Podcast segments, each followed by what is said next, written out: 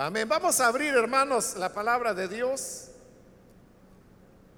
Y en esta ocasión lo hacemos en la primera carta de Juan. Busquemos el capítulo número 4.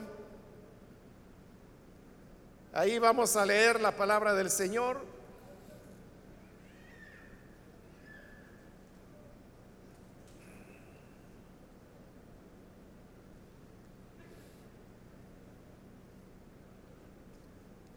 La palabra de Dios en la primera carta de Juan, capítulo 4, y el versículo 12 nos dice, nadie ha visto jamás a Dios. Si nos amamos unos a otros, Dios permanece en nosotros y su amor se ha perfeccionado en nosotros. Amén. Hasta ahí dejamos la lectura. Pueden tomar sus asientos, por favor.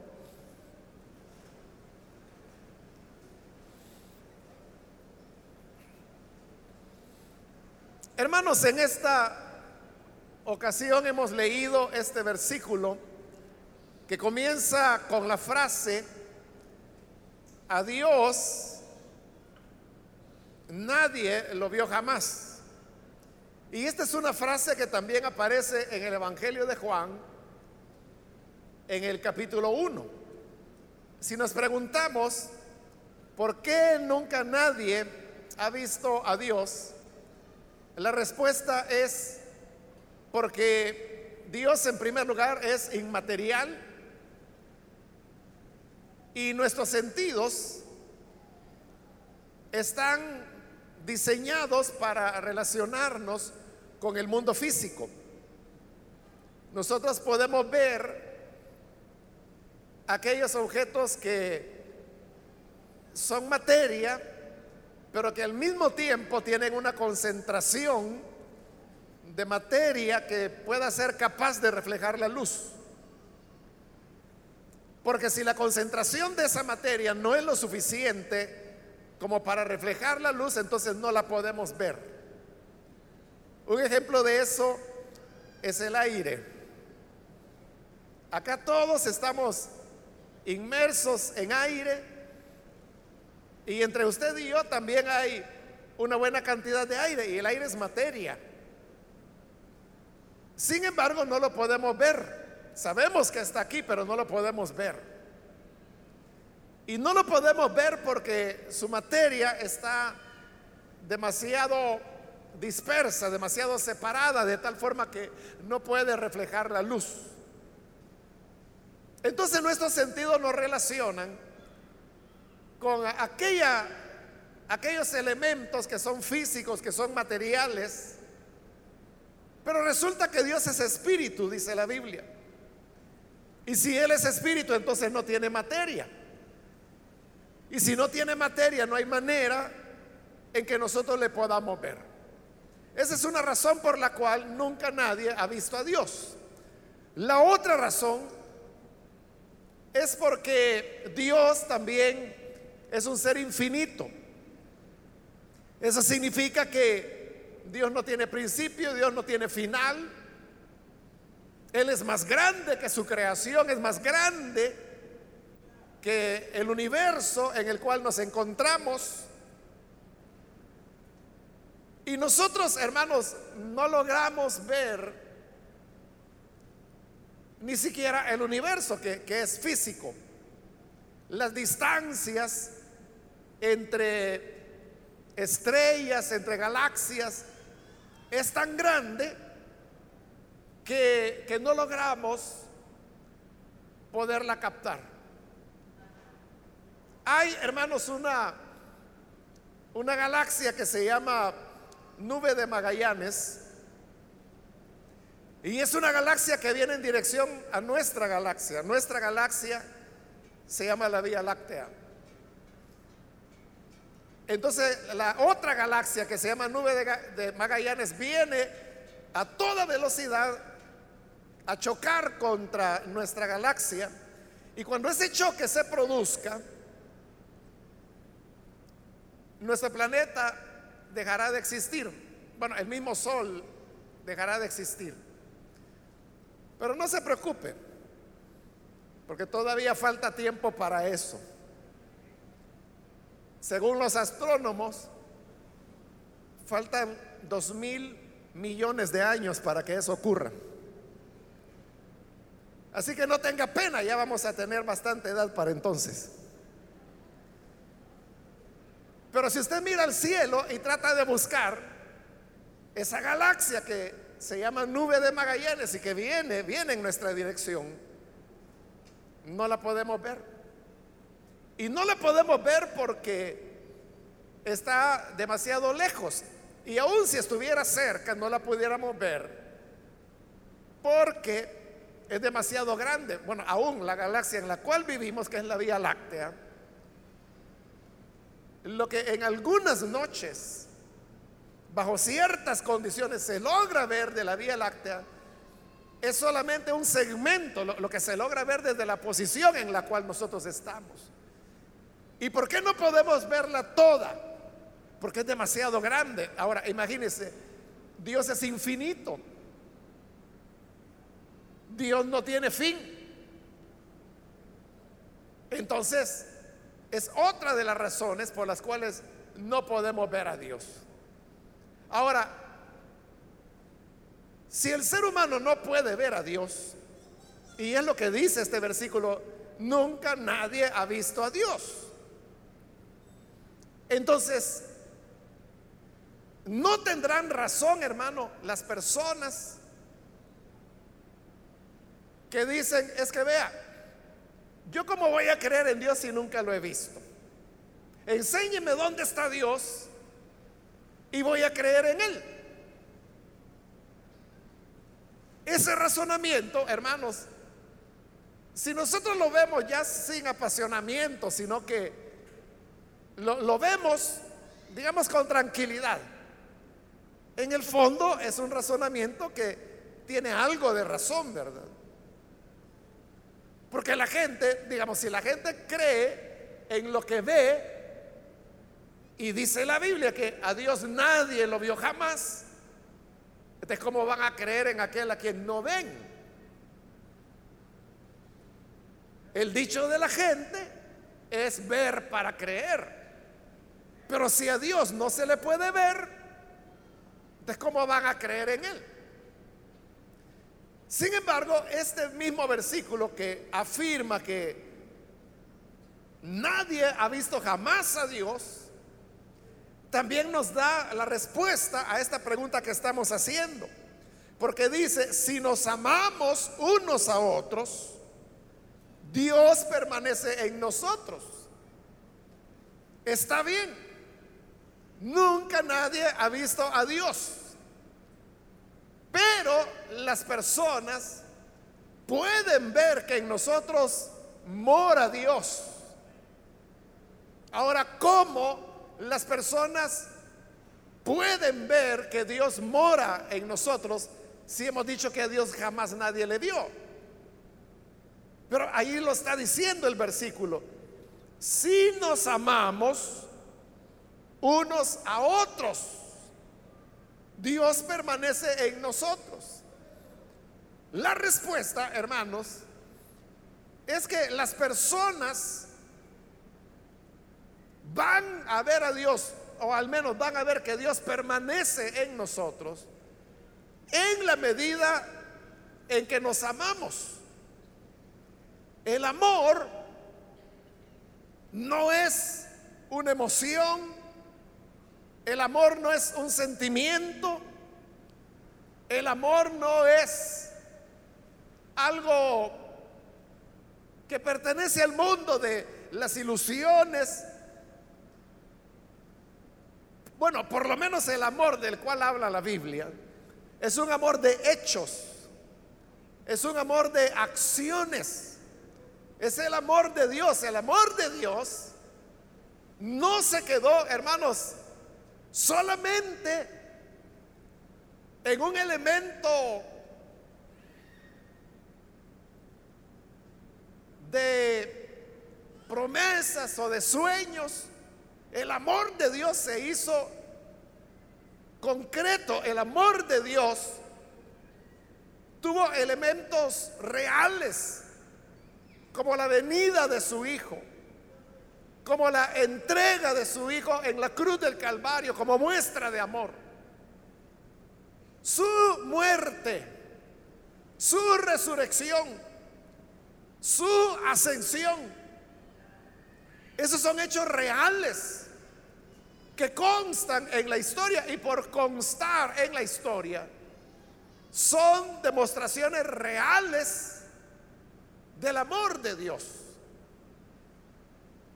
Eso es lo que la gente puede ver. El Señor Jesús también, allá en el Evangelio de Juan, cuando ya se despedía de sus discípulos, les dijo, en esto conocerá el mundo que ustedes son mis discípulos, en que se aman los unos a los otros. Así es como el mundo incrédulo conocerá que somos seguidores de Jesús. ¿Por qué? Porque tenemos una Biblia bajo el brazo, porque decimos que vamos a una iglesia o porque vamos en verdad. No, la verdadera muestra, la verdadera característica de los que siguen a Jesús es que se aman entre ellos. Y por eso dice acá, si nos amamos los unos a los otros, Dios permanece en nosotros. Y si Dios permanece en nosotros, entonces las personas pueden ver que hay algo especial. Ahora, este amor que ahí está mencionando que nos amamos los unos a los otros, no es, hermanos, un amor como el del mundo, del cual el Señor Jesús habló allá en lo que Mateo llama el sermón del monte. El Señor dijo, si ustedes aman a los que le aman, ¿Qué hacen de diferente a los paganos? Si usted dice, mire, no, yo, yo sí amo, yo amo a mi familia, yo amo a mi mamá, yo amo a mis hijos. El Señor Jesús pregunta, ¿acaso no hacen eso los paganos también? Pero el Señor dice, su justicia tiene que ser más grande que eso. Está bien que usted ame a los suyos, mas el amor que en verdad mostrará a Dios es aquel amor que se atreve a ir más allá de la familia. Porque si usted dice, yo amo a mi familia, yo amo a mi esposa, yo amo a mis hijos, yo apoyo a mis hijos, o sea, si eso es lo normal, eso es lo que se espera de toda persona. Ahí la gente no verá nada. Pero si usted va un paso más allá y comienza a mostrar ese amor, esa entrega a personas que no son nada suyo, o personas que usted quizás poco conoce o casi no conoce, eso ya no cualquiera lo hace. Pero quien lo hace es porque está mostrando que hay algo diferente en él. Pero todavía podemos ir un paso más allá.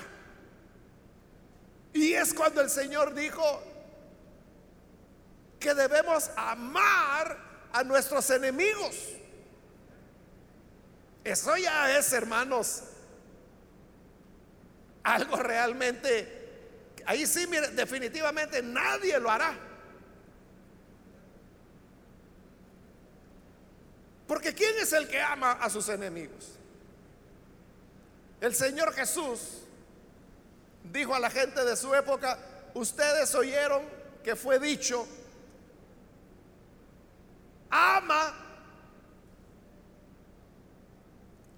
a tu prójimo, pero aborrece a tu enemigo.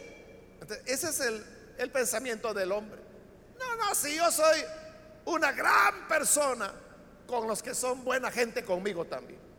Pero con los que son fregados, ya me va a conocer a mí. Ese es el pensamiento de cualquier pagano. Pero el que realmente ama es capaz de amar al enemigo. Y es lo que Jesús pidió, que amáramos al enemigo. Al que los persiga, bendíganlo. Al que trate de hacerles mal, ustedes háganle bien. Al que nos haga un daño, nosotros tenemos que devolverle un bien. Dijo el Señor, si tu enemigo tiene sed, dale de beber. Si tu enemigo tiene hambre, dale de comer. Cuando hacemos eso, hermanos, ese amor que sobrepasa las expectativas, ese amor que no, no tiene una razón de ser. Y usted dirá, bueno, ¿y por qué lo hace?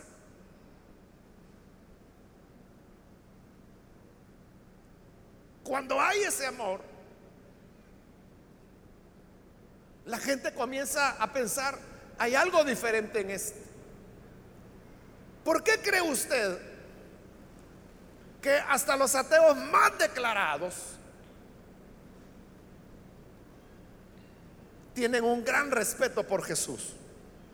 Como ellos son ateos, no, ellos, para ellos Jesús fue un hombre nada más.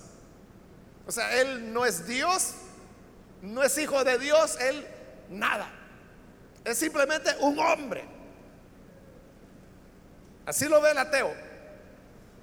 Pero hermano, yo nunca he conocido un ateo que no tenga respeto hacia Jesús. porque lo respetan es por su modelo de vida. Que sabemos que Jesús fue una persona lleno de compasión. Él fue entregado por los necesitados. ¿Qué podríamos señalar en Jesús que hizo mal?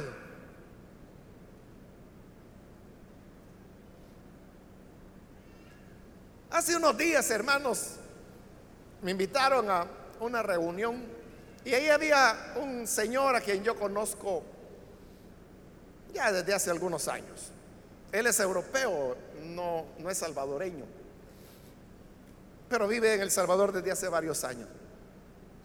Y yo lo conozco como un hombre que trabaja mucho en causas humanitarias, temas como derechos humanos, niñez, es alguien que trabaja muy activamente, por ejemplo, en defender o proteger a la mujer de, violencia, de malos tratos, de discriminación. Bueno, por ahí va, él. pero como él es europeo, es alemán, y en Alemania, pues la mayor parte de gente es luterana, no es protestante. Pero hay algún segmento todavía en Alemania que son católicos. En esta reunión no era una reunión de trabajo, sino que era una cuestión más así informal. Y entonces habíamos varias personas, no muchas, unas cuatro éramos en realidad. Y de alguna manera, hermanos, salió el tema de la espiritualidad. Creo que alguien comenzó a preguntarme qué actividades hacíamos nosotros en la iglesia y yo comencé a explicar aprovechando que estábamos hablando del tema de la espiritualidad, entonces yo le pregunté a este señor, que le digo al alemán, y le digo, ¿y usted le digo de qué tradición es? ¿Es católico? Le digo, ¿o es protestante? ¿Es luterano? Como es alemán, ¿verdad? Son las dos grandes opciones. Y él me dijo, no me dice. Yo soy agnóstico, me dijo. Y a mí me sorprendió.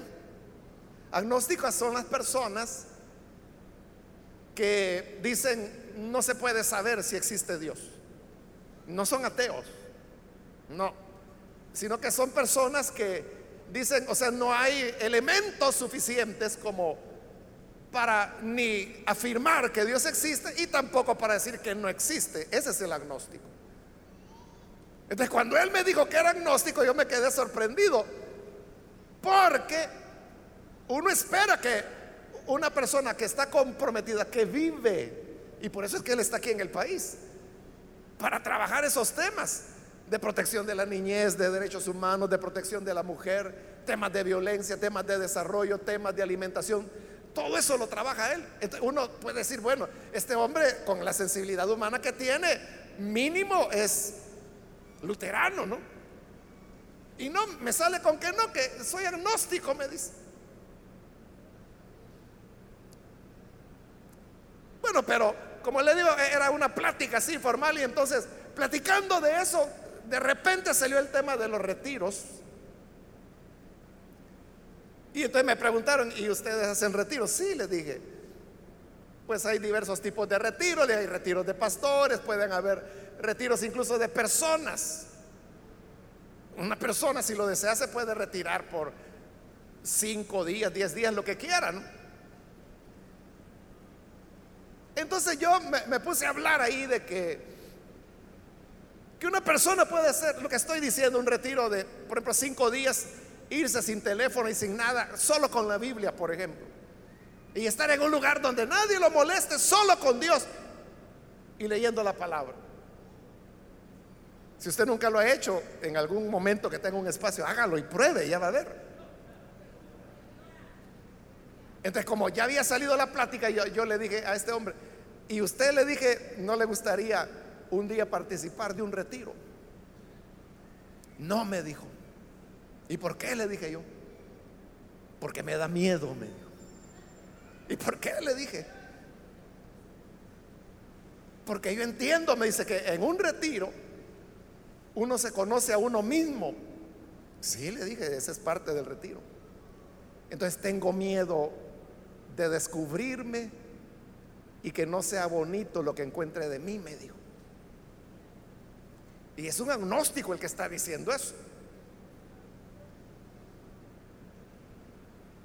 El problema, hermanos, es que nosotros, que decimos que somos creyentes y creyentes de hueso colorado, ¿verdad? Y que decimos, ah, no, yo por mi Cristo, aunque me corten el cuello. Pero el problema es que por dónde le vemos el cristianismo a usted, ¿Por dónde le vemos el amor? Entonces, hay personas que, por eso yo le decía, ¿quién no respeta a Jesús? Y no lo respetan porque sea un elemento de fe. Ah, es que Él era el Hijo de Dios, hay que respetarlo. No, no, no. Es porque Jesús mostró una vida de compasión. Es porque Jesús recibió al enfermo. Es por las enseñanzas que Jesús dio. Enseñanzas como las que he mencionado. Si tu enemigo tiene sed, dale de beber. Si tu enemigo tiene hambre, dale de comer. Hace como dos días, hermanos, estaba leyendo en una revista, una revista seria, ¿verdad? De ciencias Interesante, fíjese que hablaba del placer que el ser humano siente cuando ve sufrir a otro, que es su enemigo. Y se han hecho estudios, que son estudios de psicólogos, en donde han llegado a identificar que el ser humano siente verdadero placer cuando su enemigo le está yendo mal o está sufriendo. Le da placer al otro. Ese es el hombre. Pero Jesús dijo, si tu enemigo tiene sed, dale de beber. La naturaleza pecaminosa del hombre es la que le dice, mira tu enemigo tiene sed. Ja, así lo quería ver. Así quería verlo. Si tu enemigo tiene hambre, ¿y qué hace usted cuando su enemigo tiene hambre? Dice, ah, ya ve el juicio de Dios. Pero el Señor dijo, si tiene hambre, dale de comer. Si tiene sed, dale de beber. esas enseñanzas de Jesús, que no solo fueron enseñanzas, fue práctica. Porque cuando al Señor lo clavaron en la cruz, no es que le levantaran una calumnia, no es que lo vieran feo, no es que le hubieran pasado al lado de él y que no lo saludaran, no, fue que lo clavaron en un madero para matarlo. Y estando clavado, sinceramente oró, a Dios y le dijo, Padre, perdónalos, porque no saben lo que hacen. Está perdonando a sus enemigos, a quienes lo han cosido a clavos a un madero, que le han colocado una corona de espinas en la cabeza. ¿Quién no va a respetar a un hombre así? ¿Pero por qué? Porque en sus hechos de amor está reflejando que Él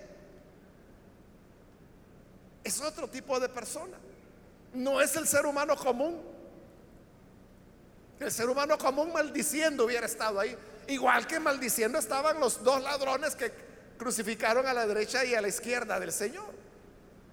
Eso es lo normal. Pero Jesús era quien estaba perdonando. Entonces dice, nadie ha visto jamás a Dios. ¿Cómo la gente va a creer en Dios si a Dios no se le puede ver? Es que si nos amamos unos a otros, Dios permanece en nosotros. Y entonces las personas reconocerán que en nosotros hay algo diferente. Ellos podrán llamarle como quieran. Podrán decir la hermandad. Podrán decir la fe que esta gente tiene. Pero son nombres que ellos están dando para algo que les parece no común, no usual. Y eso es el hecho de que Dios permanece en nosotros. La pregunta aquí que debemos hacernos es, ¿cuánto amor nosotros mostramos? Y ya le dije, no es el amor por la abuelita, no es el amor por el perrito que tiene en la casa. Porque hay gente que le tiene más cariño al perro de la casa que al niño que anda en la calle. O sea, no me refiero al amor hacia su mamá, hacia su hermano, no. Estoy hablando del amor a, a quien no lo merece, el amor al enemigo incluso. Es que si podemos amar al enemigo, entonces podemos amar a cualquiera. Y usted puede decir, pero sé que yo no lo conozco. Es que no se necesita conocer a nadie para amarlo.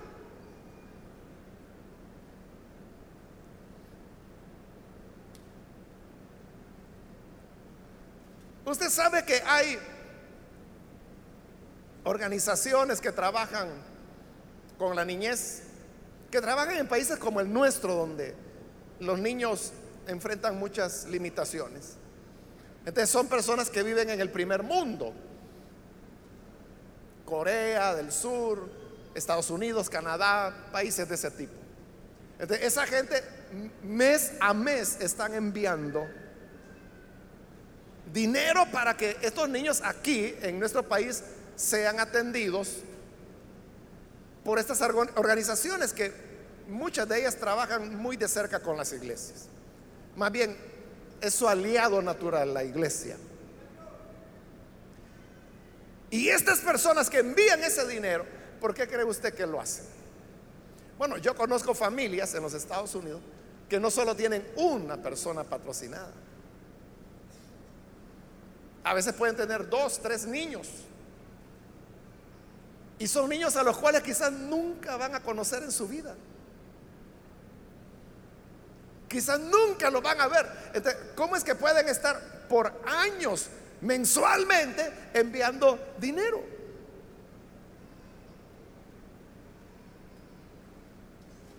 En una ocasión me recuerdo allá en los Estados Unidos un hermano estadounidense él sabía que yo era del Salvador, entonces yo lo vi así muy emocionado y me buscaba. Y me dice, ¿es cierto que usted viene del Salvador? Sí, le digo. Y usted conoce, me dice, compasión internacional. Claro. ¿Y ustedes trabajan con compasión? Sí, le dije yo. Entonces ustedes tienen niños patrocinados. Sí, le dije yo. es que fíjese, me dice que yo patrocino a un niño.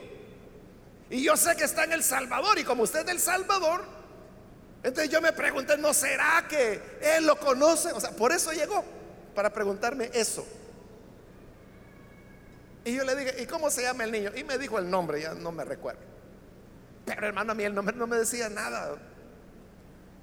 Y le dije, mire, no sé, le digo si está en alguno de nuestros programas o no. No lo sé.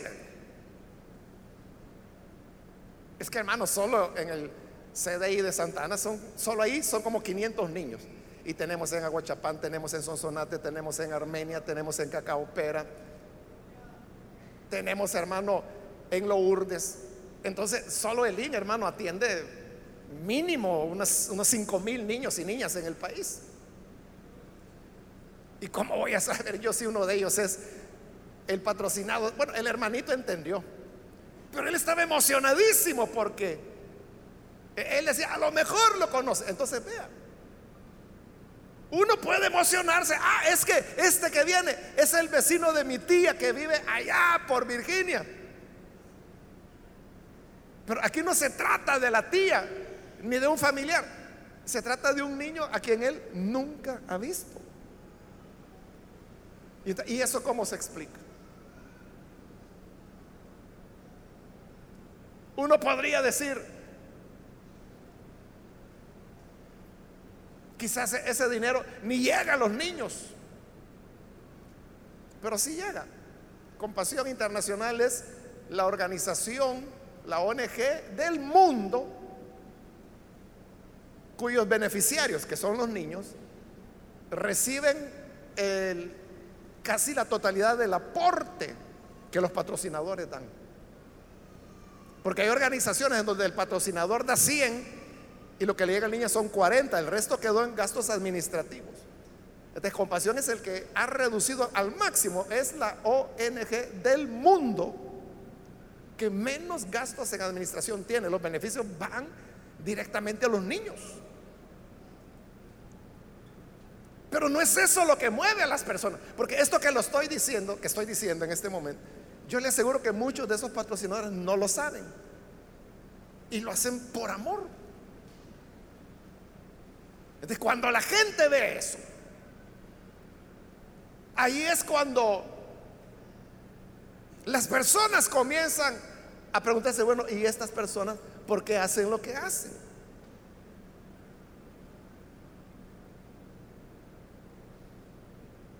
Y la respuesta es, es que algo hay allí.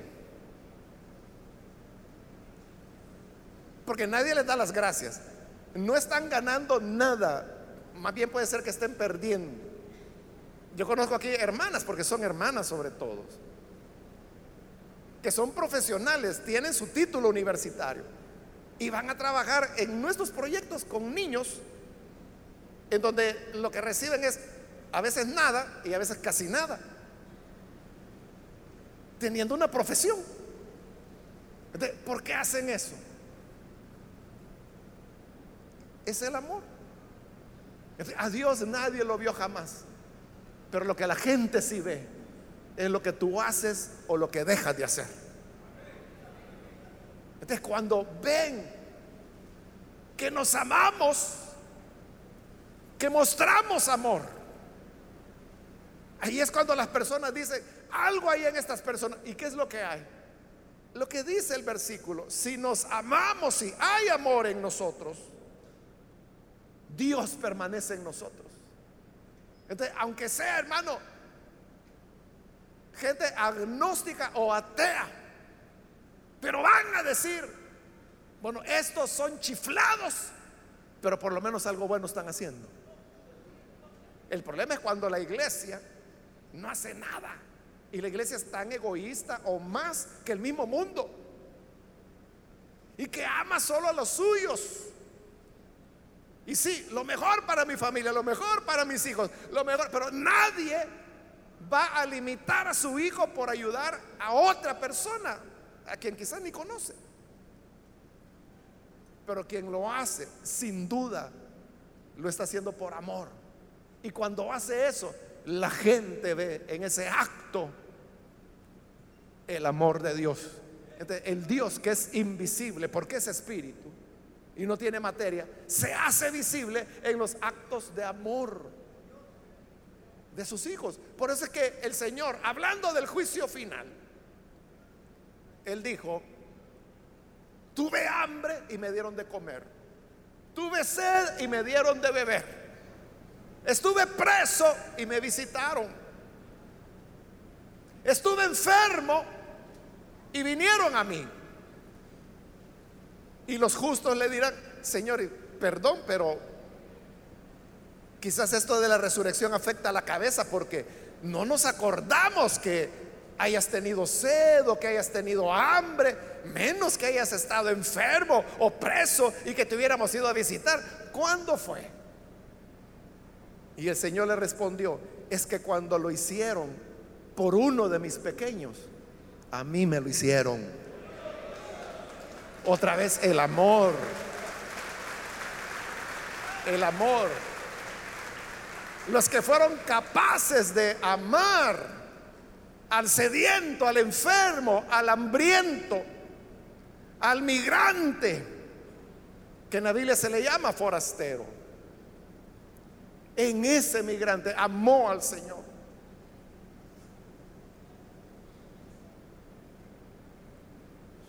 Y eso es lo que hace que las personas sean vistas de manera diferente. Usted sabe que en esa ruta migrante, hay varias rutas migrantes, ¿no? Pero la gente le llama la ruta migrante, que siguen por México. A lo mejor usted ha escuchado que hay hogares de acogida, así se llaman, hogares de acogida. Hay varios en el camino donde reciben a las personas, les dan alimentos, si van heridos, los ayudan si han sido asaltados, secuestrados, les ayudan a interponer denuncias legales, les dan todo tipo de asistencia. Todos, todos estos hogares son de inspiración cristiana. Lastimosamente tengo que decirle que ninguno evangélico, pero al menos de inspiración cristiana. ¿Por qué? ¿Qué les mueve a hacer eso? ¿Qué les mueve a ayudar a la gente? Esa gente que nadie quiere. Y que de aquí pueden salir por miles y a nadie le importa. Y que quieren entrar por allá y a nadie les importa. Lo sacan a balazos.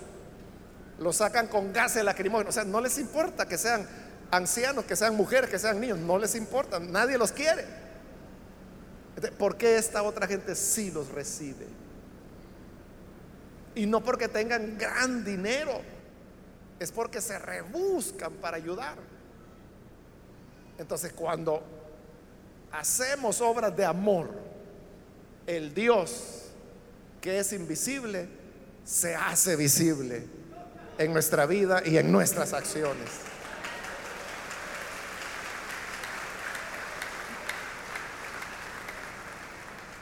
No hay, hermanos, no hay mejor manera de evangelizar más efectiva que esta. Usted puede hablar como una cotorra del Evangelio y puede repetir como una ametralladora versículos de la Biblia. Pero nada va a mover el corazón de las personas como un acto de amor.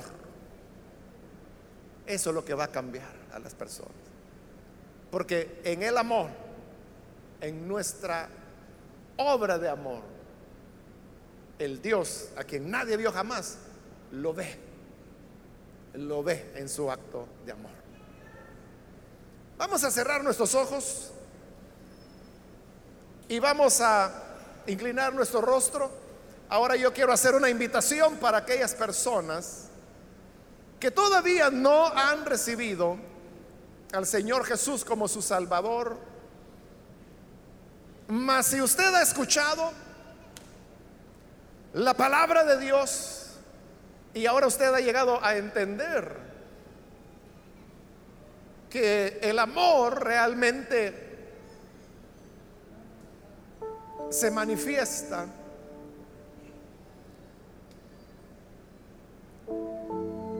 en las acciones de compasión, en las obras que hacemos, hermanos, y en, las cuales quizás ni gracias nos van a dar. Pero no lo hacemos por eso. sino que porque hemos descubierto lo que Jesús dijo, que es más dichoso dar que recibir.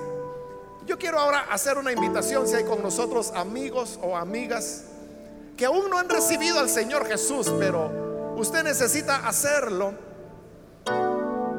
Si por primera vez usted recibirá al Hijo de Dios, le invito para que ahí donde está se ponga en pie, en señal que usted desea recibir al Hijo de Dios y vamos a orar por usted. Cualquier amigo o amiga que hoy necesita venir para creer en Jesús por primera vez, póngase en pie con toda confianza, para que así se sume al pueblo de Dios que alrededor del mundo anda mostrando compasión, amor, misericordia, ternura. Hay alguien que necesita hacerlo, póngase en pie y vamos a orar por usted. Le invito para que no desaproveche esta oportunidad. Venga para que la gracia de Dios le alcance. ¿Hay alguien que lo hace? Con toda confianza póngase en pie y vamos a orar por usted. ¿Hay alguien que lo hace? Venga, que hoy es cuando el Señor Jesús le está llamando. Solo póngase en pie, porque lo que queremos es orar. Orar por aquellas personas que desean entregarse al Hijo de Dios. Pero para saber si hay alguien, póngase en pie, por favor. Y así vamos a orar por usted. ¿Hay alguien que lo hace? Venga, que hoy es su día. Hoy es su momento oportuno.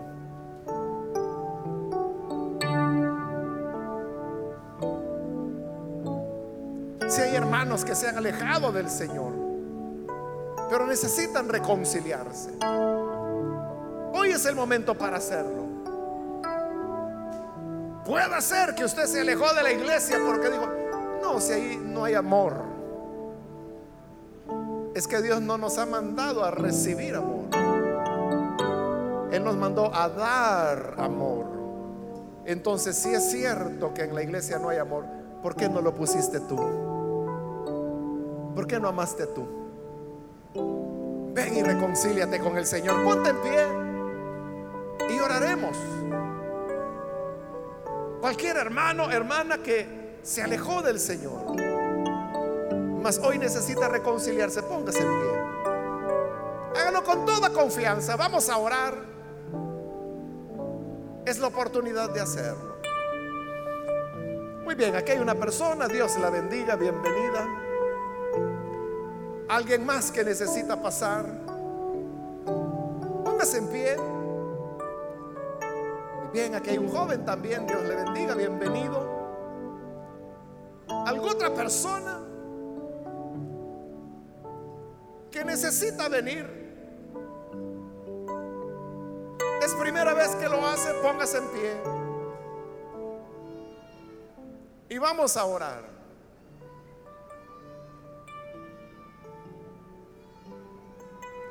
¿Hay alguien más?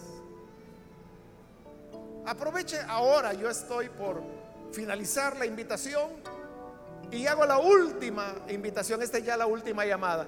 Si hay alguien más que es primera vez que viene al Señor Jesús o necesita reconciliarse, póngase en pie ahora porque esta fue ya la última invitación que hice. ¿Hay alguien más?